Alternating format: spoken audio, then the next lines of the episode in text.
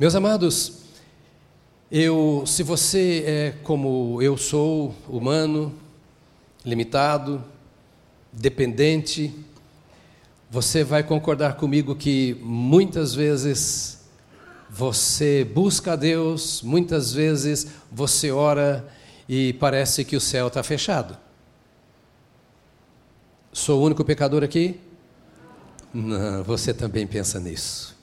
Não são poucas as vezes que nós dobramos o joelho, que nós clamamos ao Senhor, que nós vamos a uma vigília, que nós jejuamos e parece que ninguém está nos ouvindo a não ser nós mesmos. E quando nós nos ouvimos, nós ouvimos a voz da fraqueza, a voz da limitação, a voz dos impossíveis, a voz do não consigo. Mas eu gostaria de lembrar pelos textos que nós lemos aqui nesta manhã, que embora nós sintamos essas coisas, é preciso nos lembrarmos que Jesus Cristo, pelo seu sangue, abriu um caminho extraordinário para que eu e você possamos entrar constantemente no céu. Esse amém é de quem nunca esteve no céu. Às vezes as pressões da vida fazem com que nós nos sintamos tão distantes de Deus. Quando o fato é que Jesus Cristo veio nos reconciliar com Deus e firmar o nosso relacionamento com o nosso Pai que está nos céus. E se nós queremos descobrir a coisa mais preciosa da vida, é esta: que mesmo estando aqui na terra, nós podemos entrar no céu. Eu posso entrar no céu aqui agora. Você pode entrar no céu aí onde você está agora. Isso é uma promessa de Deus.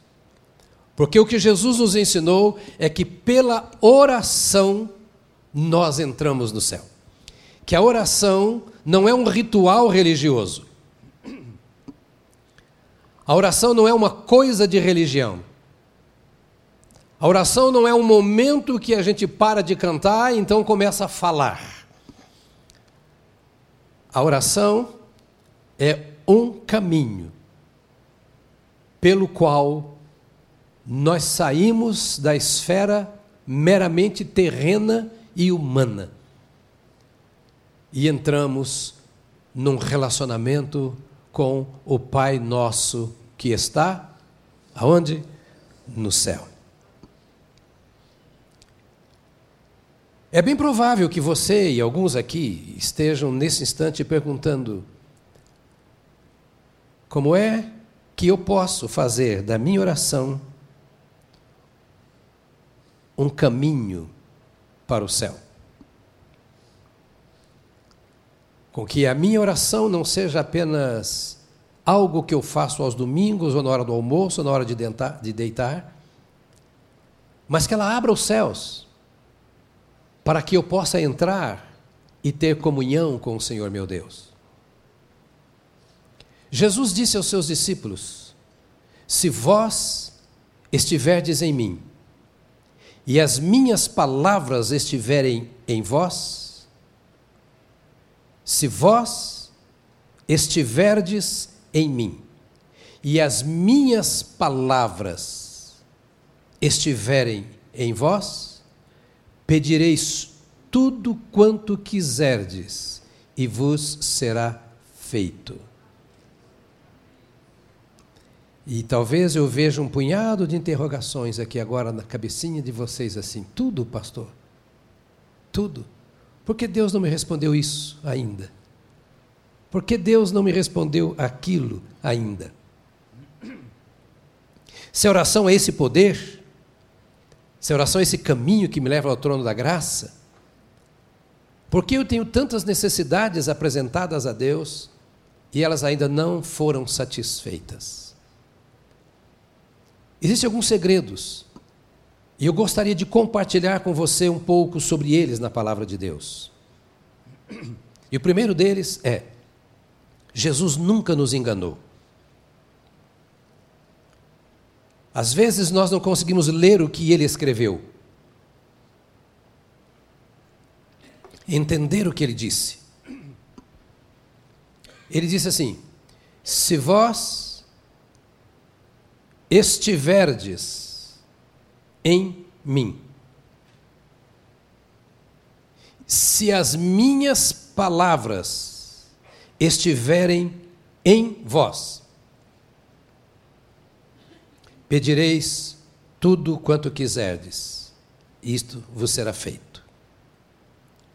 A grande questão é que parece que nós nem sempre estamos nele, embora estejamos. Eu posso estar dentro da minha casa sem estar na minha casa. Você pode estar aqui agora no templo sem estar aqui. E nós podemos estar no Senhor sem estar no Senhor.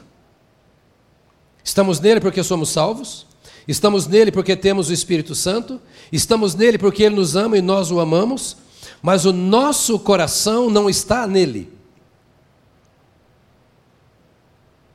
Nossa alma não está nele. Estamos mais voltados para as nossas necessidades do que para a pessoa que habita em nós e a quem nós pertencemos, que é o Senhor Jesus. E Jesus estava dizendo: Eu estou disposto a responder a oração de vocês, mas eu quero que vocês estejam dispostos a estar coladinhos em mim, ligados a mim, que vocês entendam que vocês pertencem a mim. Que haja entre nós uma só alma e um só coração. Para que aquilo que você busca seja a expressão, o resultado da nossa comunhão. Porque eu sou a prioridade na sua vida. Então é preciso que você esteja em mim que a sua vida seja minha. E se as minhas palavras estiverem em vocês, vocês não vão orar segundo as suas necessidades apenas. Prioritariamente vocês vão orar segundo a minha vontade. João o apóstolo entendeu isso.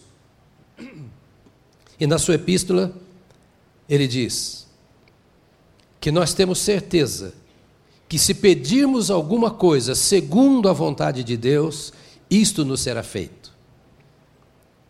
Ou seja, os nossos pedidos precisam ser feitos à luz das promessas de Deus, contidas na palavra de Deus.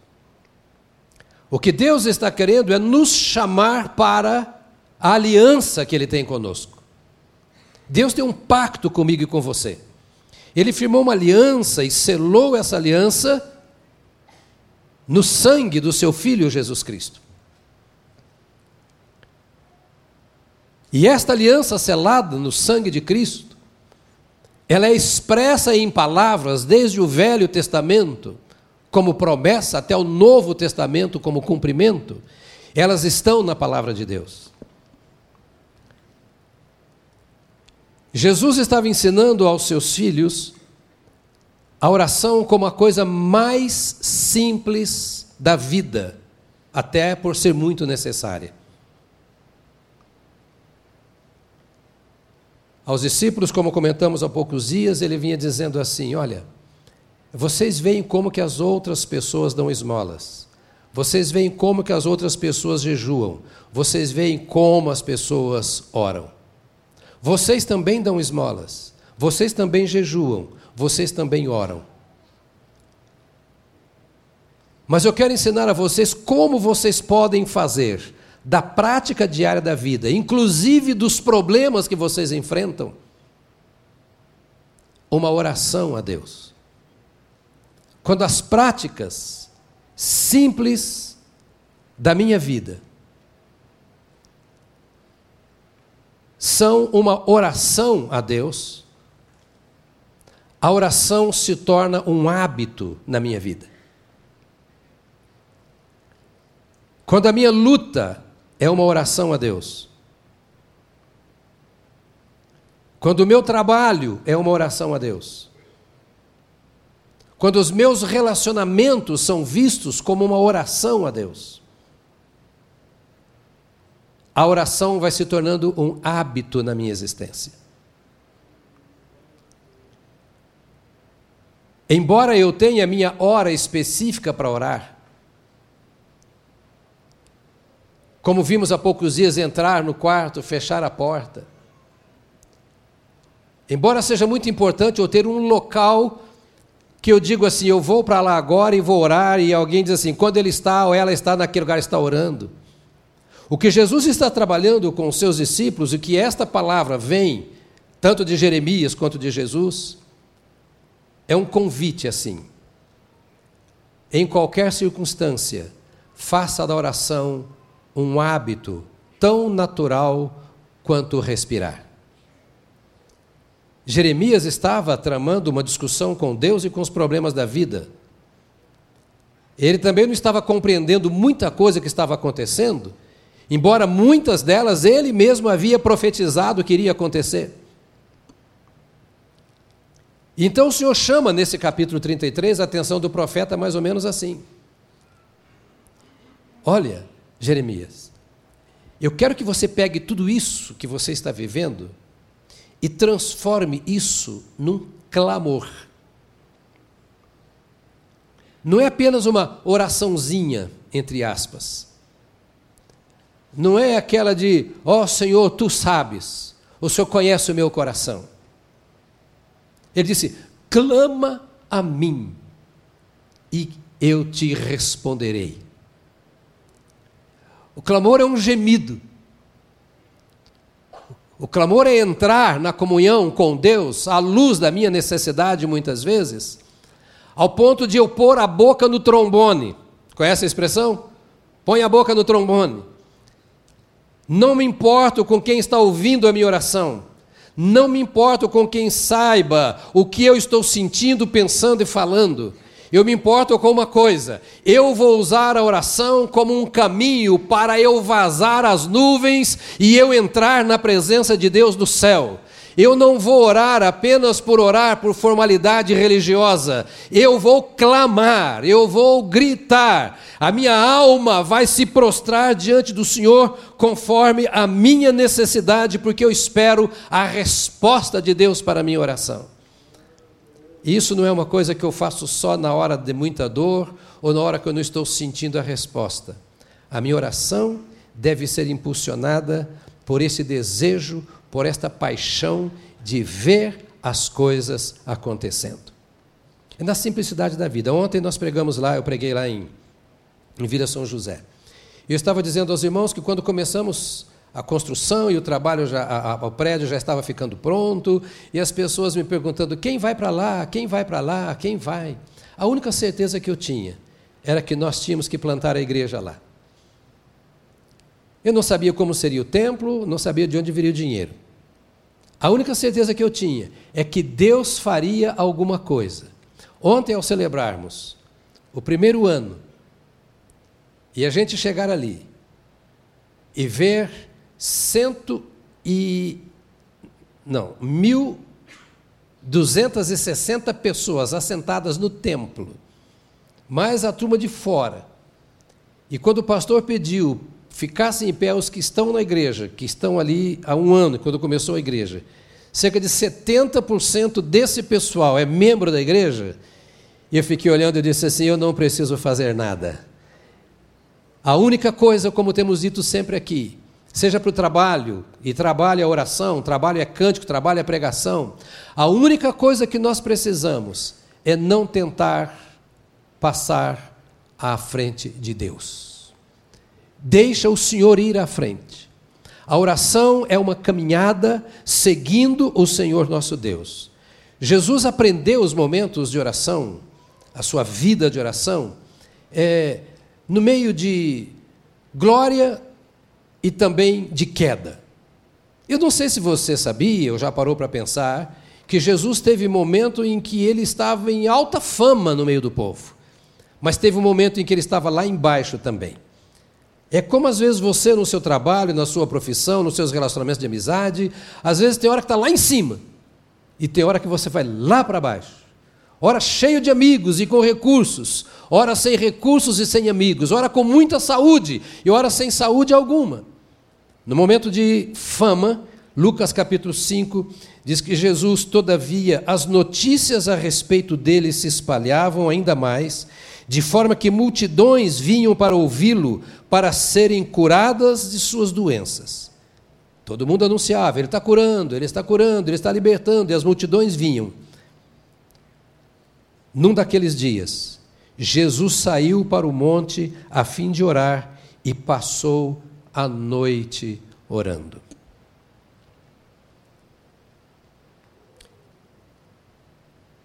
Ele havia rasgado os céus e descido à terra para revelar aos homens pecadores a glória do céu. Suas obras mostravam, comprovavam que ele estava fazendo exatamente aquilo que havia sido prometido.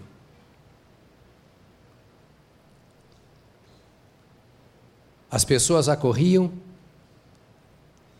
e ele, ao invés de descansar nas suas conquistas, de se ver por satisfeito e autossuficiente por estar fazendo tanta coisa maravilhosa, ao invés disso, ele para todas as coisas e vai orar e passa a noite inteira orando. Eu disse no culto das oito eu não pensava em falar hoje sobre oração. Na minha cabeça estava um outro tema, como combinado com o Robério. Mas eu fiquei me fazendo uma pergunta que eu quero devolvê-la a você. Depois de quatro ou cinco domingos estudando sobre a oração do Pai Nosso, a pergunta que eu faço é: em que a minha vida mudou depois de tanto ouvir sobre oração?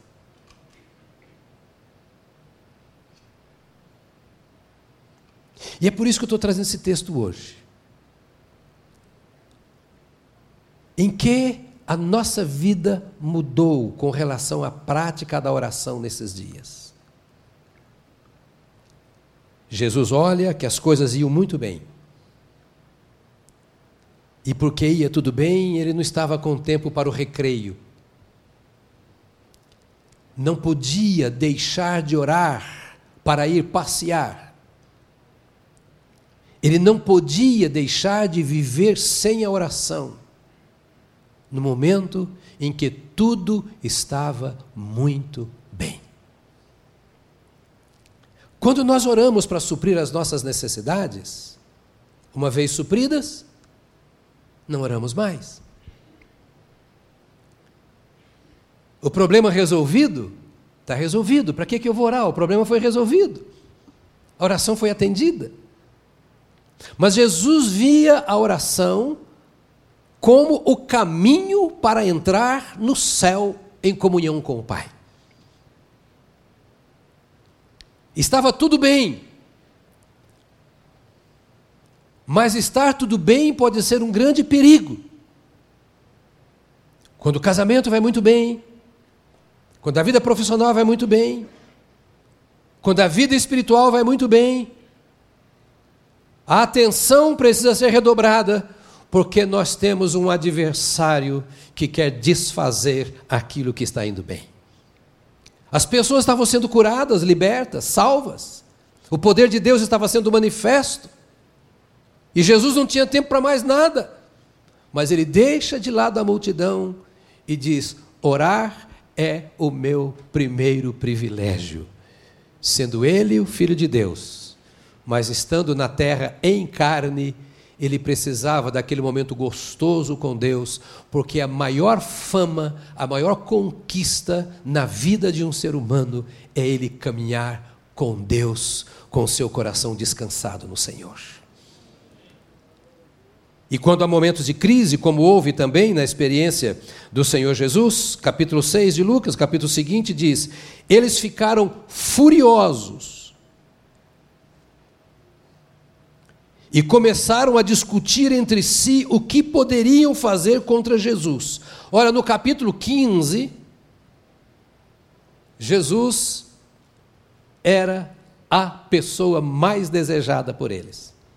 No capítulo seguinte, eles já estavam furiosos com Jesus. Acontece assim no seu ambiente de trabalho? Acontece assim na sua casa? Tudo bem, ah, que legal, você me deu um presente, puxa, mas foi tão bom aquele abraço, ah, que... e de repente, como se nada de bom tivesse acontecido, agora a multidão está furiosa com Jesus. E então diz a Bíblia: eles ficaram furiosos e começaram a discutir entre si o que poderiam fazer contra Jesus.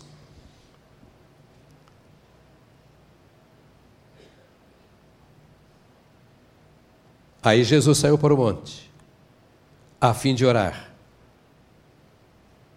E outra vez, passou a noite orando a Deus.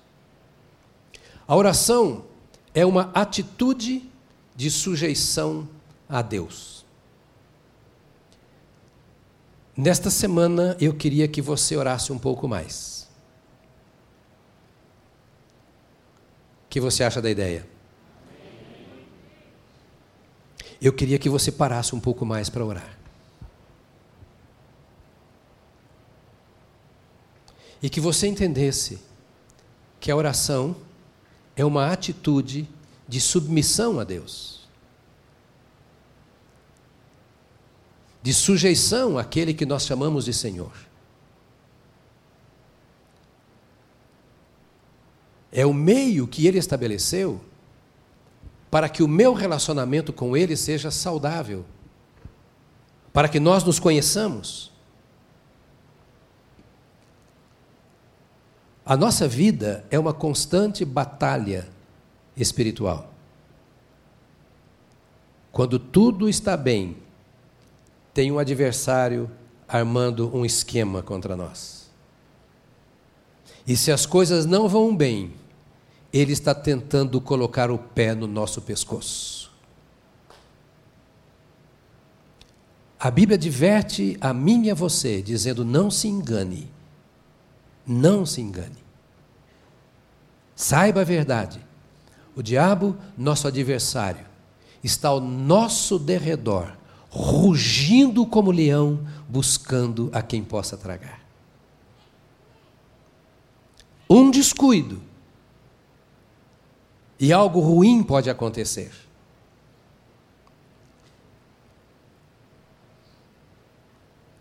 Um laço armado contra a nossa vida.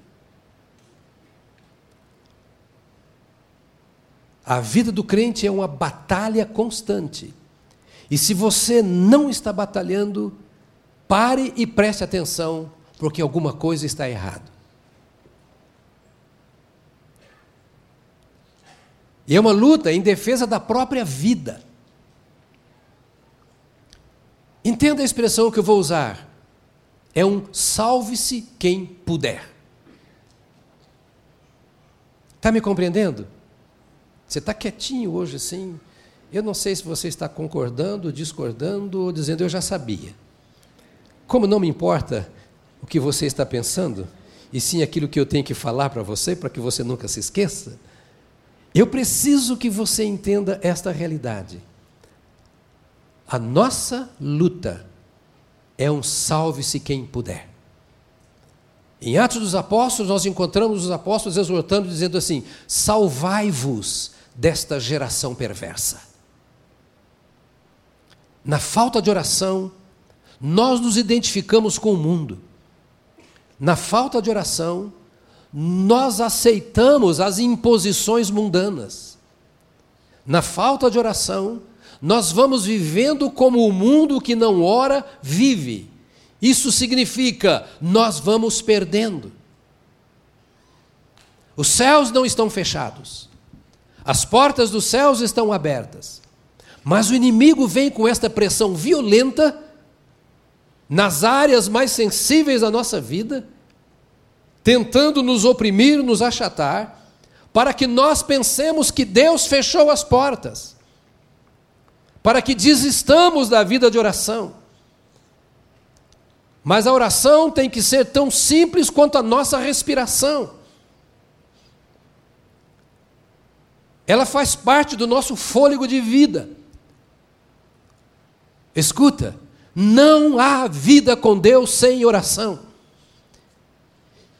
E quanto melhor a minha vida de oração, melhor a minha vida com Deus. E se eu quero me salvar, vou usar a expressão agora, no meio desta geração que eu vivo, dessa cultura perniciosa, se eu quero ter a minha vida purificada por Deus, se, como ouvimos cantar e cantamos aqui, quero o Espírito Santo agindo em minha vida, o que eu mais preciso é de orar. É de orar. Para de ler muitos livros. Só leia o livro que foi anunciado aqui agora, porque é do meu amigo. Mas esse livro deve ser lido com muita oração. A gente fica lendo tantos autores e não tem tempo para orar. Você entra no metrô lendo, no ônibus lendo, no carro lendo, no celular, tá para lá para cá, tá mexendo. E de repente você percebe que teve tempo para orar e não orou, usou o tempo para outras coisas. Mas note que o Senhor disse assim: O meu nome é Senhor. Está aí, Jeremias 33, 3. E eu, o Senhor, estou dizendo: clama a mim e eu vou responder. E eu vou anunciar coisas que você não sabe. Mas eu quero que você tenha no seu coração essa insistência. A oração é o gemido de uma alma que se submete a Deus.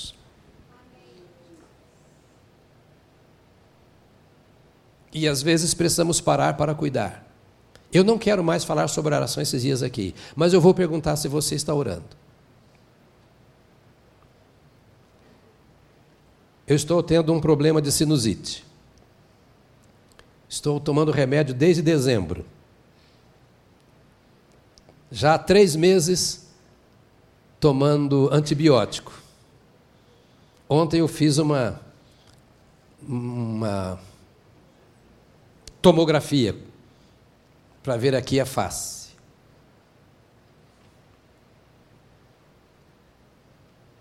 Essa madrugada, chegamos em casa mais de meia-noite, eu passei a madrugada espirrando um treco lá no nariz para poder respirar direito. Esse é o cuidado que nós temos que ter com a vida espiritual. Porque se nós não cuidamos, vamos ficando constipados pesados, sem respiração. A vida fica difícil, cansativa. Só por uma razão. Porque espiritualmente nós não respiramos. E aí nós vamos tomando um punhado de remédios. Remedinhos aqui, remedinhos ali. Liga a televisão, liga o rádio, pega um livrinho não sei o quê, aquele tal. E, e vamos na conversa, um conselho aqui, outro conselho ali quando o Senhor está nos esperando para uma vida tranquila, para uma caminhada simples de oração com Ele. Ou seja, é o grito de um coração que está sujeito a Deus, dizendo: Eu concordo com o que tu disseste, Senhor, sem ti nós nada podemos fazer. As nossas atitudes precisam corresponder à nossa fé. E nós cremos que não podemos nada sem Deus. Você crê? Nós cremos que Deus é o nosso socorro, sempre presente. Nós cremos que Ele é a fonte de vida, nós cremos que Ele nos dá vida e abundância. As nossas atitudes precisam corresponder àquilo que nós cremos, senão aquilo que nós cremos vira teoria, e teoria não fortalece a alma, teoria não fortalece o espírito, pelo contrário, uma teoria que não funciona perde o sentido. Então o Senhor está nos chamando para uma vida simples de oração. Por causa dos nossos inimigos e por causa da nossa caminhada com Ele. Quero caminhar para terminar, deixando no seu coração um pensamento. Jesus chama os discípulos e diz assim: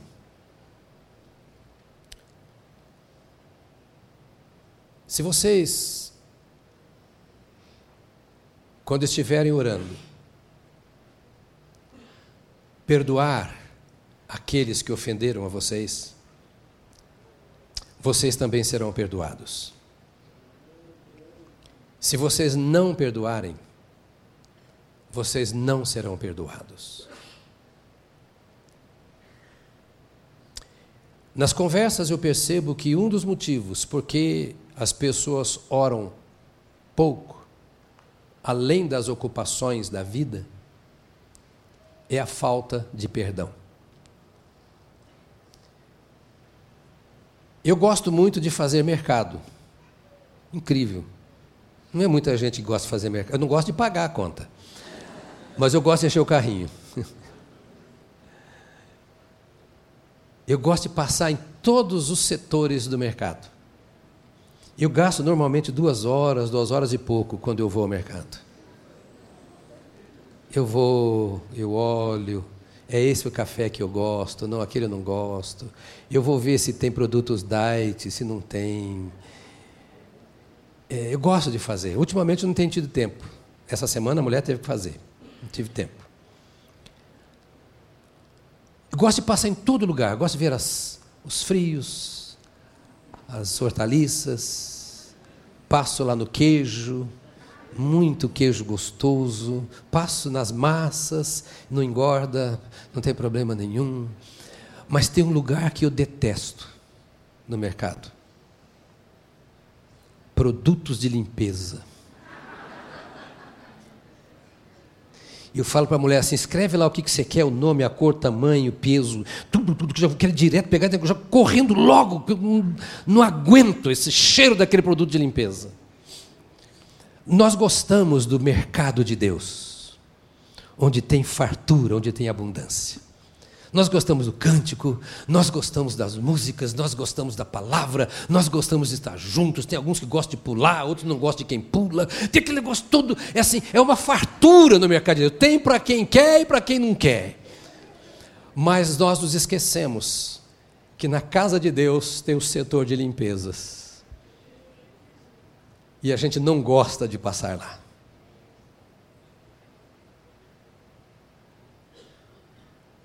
No máximo a gente pega um álcool e dá uma passadinha assim para dizer, né, limpo.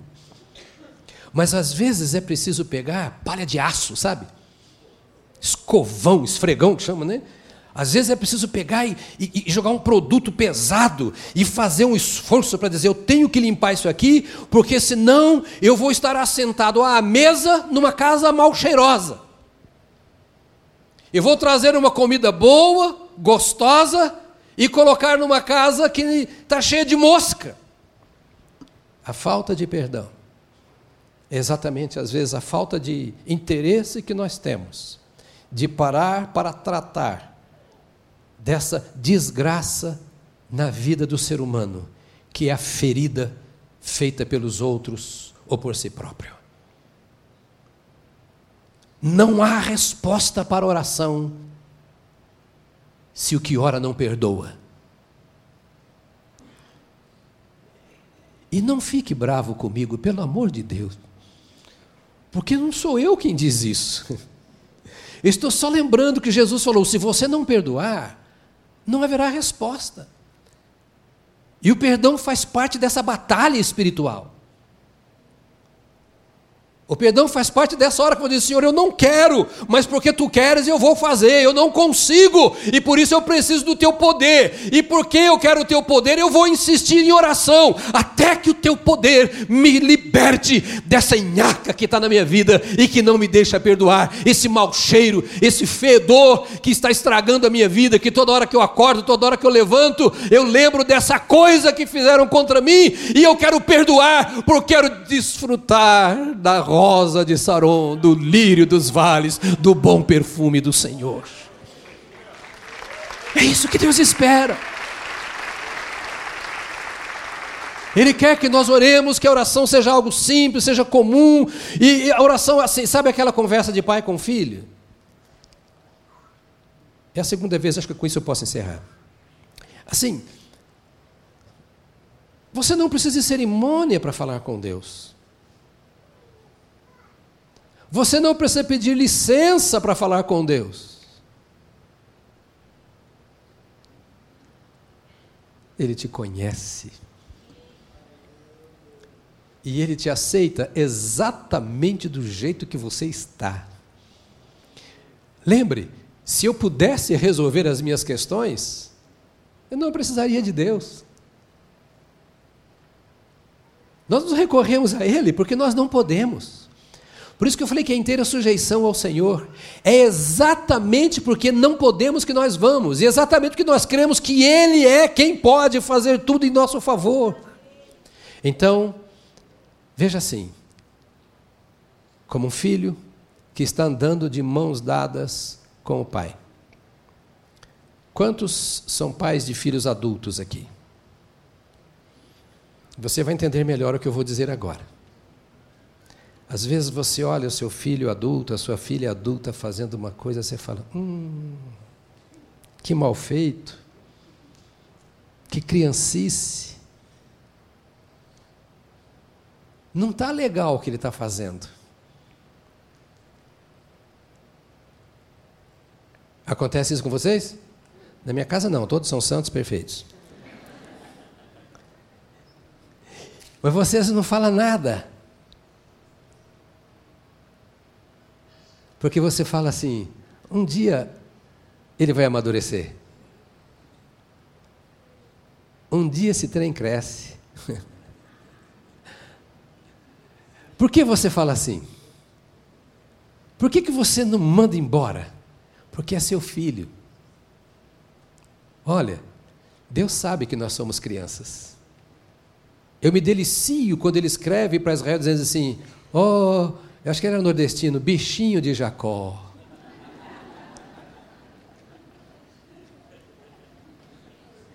Nordestino fala assim, não fala, bichinho?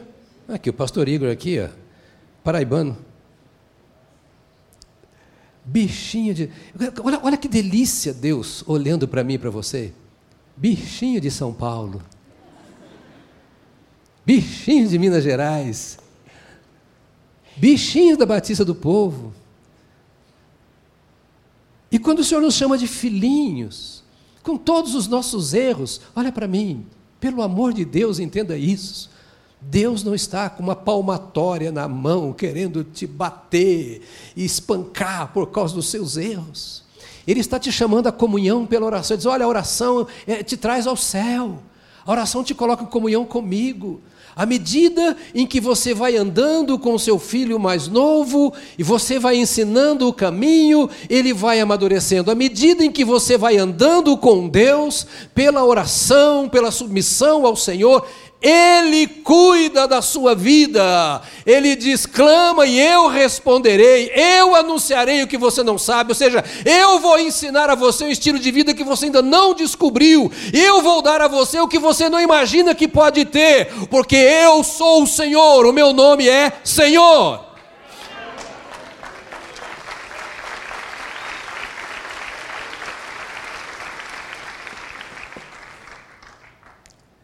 Eu vou parar por aqui, fica de pé.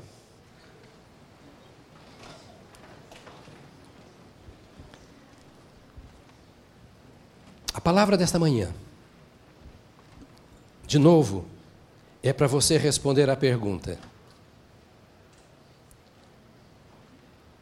O que mudou na sua vida? Depois do que você tem ouvido aqui sobre a oração. Será que você ainda está conservando assim, mas Deus não me ouve? Por que Deus não me ouve? Deus ouve. Às vezes, nós não gostamos quando Deus silencia. Nós não gostamos quando Deus não responde. Mas eu descubro na Bíblia Sabe por que Deus às vezes fica calado, quieto, enquanto você grita e clama? Sabe por que Deus não responde sem pensar na questão do pecado, de não perdoar?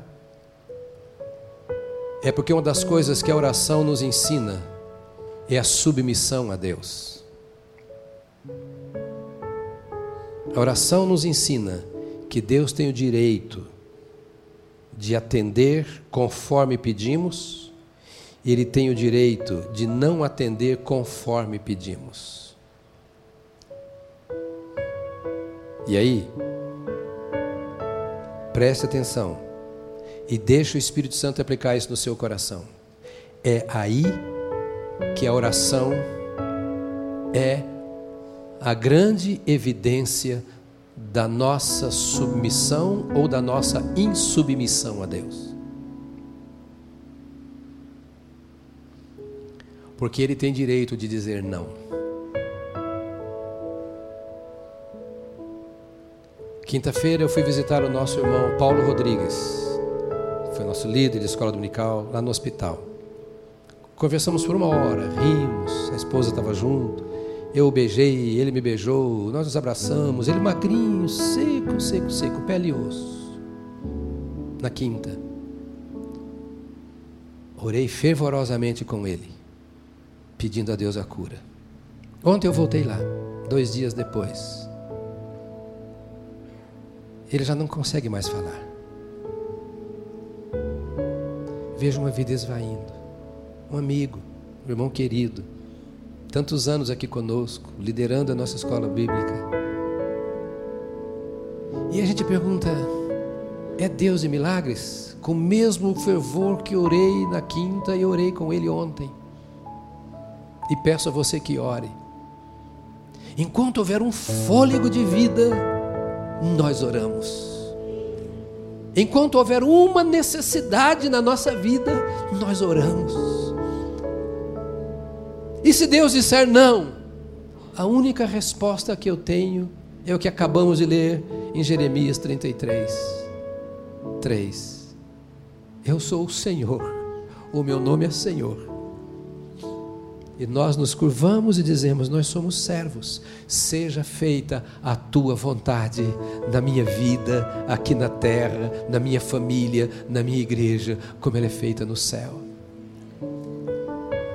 Deus não vai responder aos nossos caprichos ou algumas necessidades que nós não. Não é necessidade. Mas Deus está conosco para sustentar a nossa vida. Ontem eu brinquei com ele, dizendo: Paulo, olha, que história linda. E fui lembrando a história de vida dele toda na igreja, como líder de criança, líder de adolescente, líder de jovens, líder de congregações e tal, tal, tal. Eu falei, chegar agora a um estado assim que você está, meu querido. Nós só podemos olhar para trás e ver quanta coisa nós fomos em Deus, nós fizemos em Deus, Deus fez através de nós. Quantas vezes você foi bênção na vida diária. Isso você não pode perder enquanto está vivo. É tempo de orar assim, Senhor, faça da minha vida algo que valha a pena, não para mim, mas para os outros. Faça da minha vida alguém que anda contigo, para quando estiver, quem sabe no último momento, poder dizer: valeu, agora eu vou para uma boa. Tenho dó de quem fica, mas ficam os frutos. Minha irmã, meu irmão, não foi um sermão, é uma conversa hoje. Mas eu queria que você guardasse no seu coração o que falamos. E eu queria fazer um pedido a você em nome de Jesus. Ore mais. Ore mais.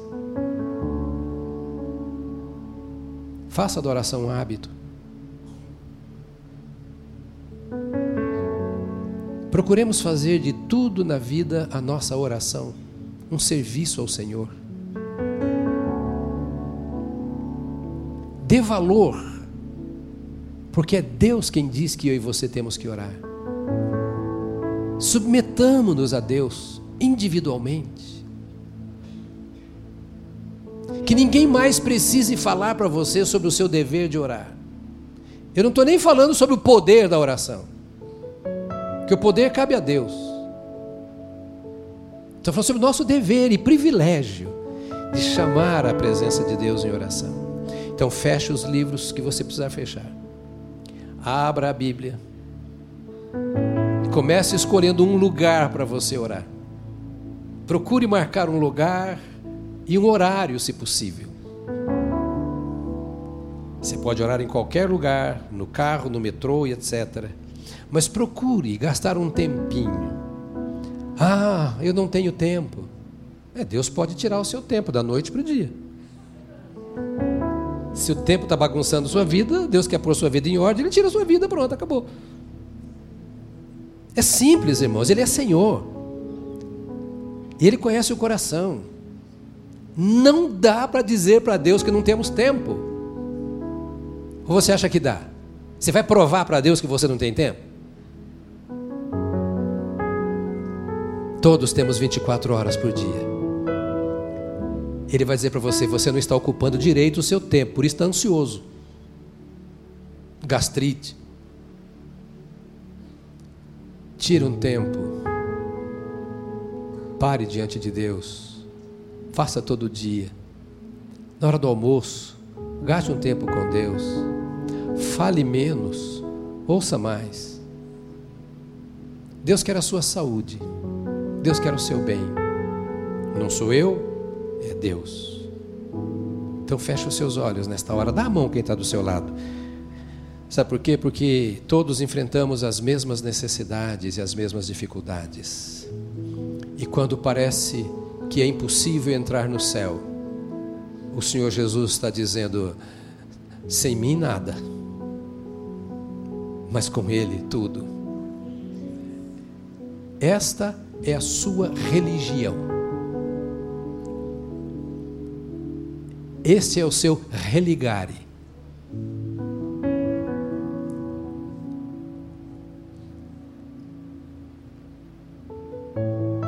Feche os seus olhos. Eu queria que você pensasse um pouquinho antes de orarmos juntos. E que você fizesse assim, Senhor. Se é preciso, você vai dizer, Senhor, eu quero, eu quero me acertar contigo.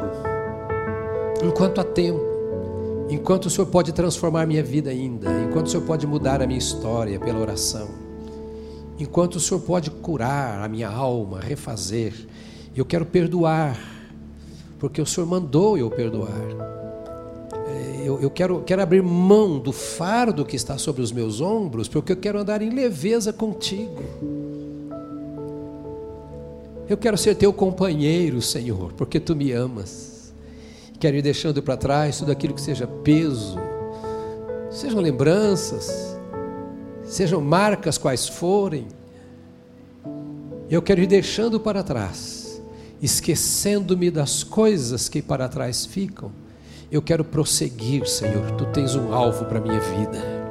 Tu me queres cheio do teu espírito. Tu me queres santificado pela tua palavra. Tu me queres íntegro na tua presença e na presença dos homens. E eu quero ser assim, eu quero orar.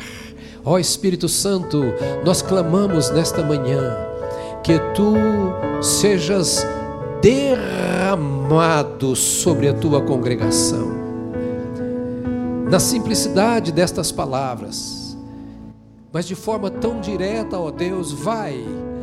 Nós te pedimos em nome de Jesus, vai ao ponto chave na vida dos teus filhos Desmascara-nos, ó Deus. Tira de nós as desculpas. Mostra-nos diante do espelho, para que nos vejamos como tu nos vês. Ó Deus bendito, e permita-nos ver como tu queres que nós sejamos. E eu quero te pedir que tu derrames um grande temor do Senhor no coração deste teu rebanho que aqui está agora de homens e mulheres, novos e velhos. Senhor, derrama sobre nós o temor do teu nome. Tira de nós qualquer desculpa, qualquer justificativa, qualquer razão humana que nos impede de buscar a tua face em oração, de respirar a tua presença. Anula, ó Deus bendito, toda força que oprime qualquer mente, qualquer coração, impedindo de andar livre em oração contigo e derrama sobre nós um avivamento de oração.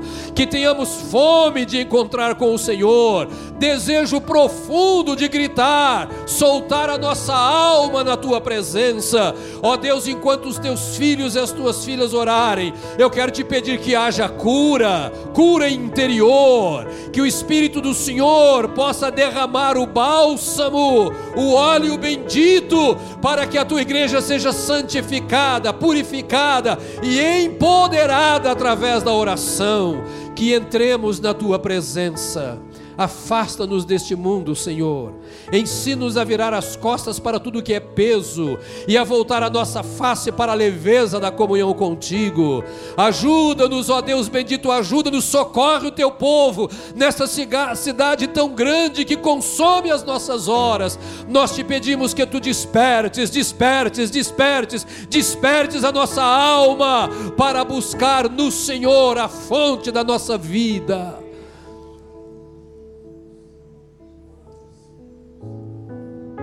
Que durante esta semana, Senhor, os teus amados passem por este caminho, passem por esta porta e vejam os céus, a comunhão perfeita contigo, em nome de Jesus. Amém. Amém. Amém. Aleluia. Aleluia. Nos encontramos em alguns dos 11 cultos da semana. Deus abençoe a você, em nome de Jesus.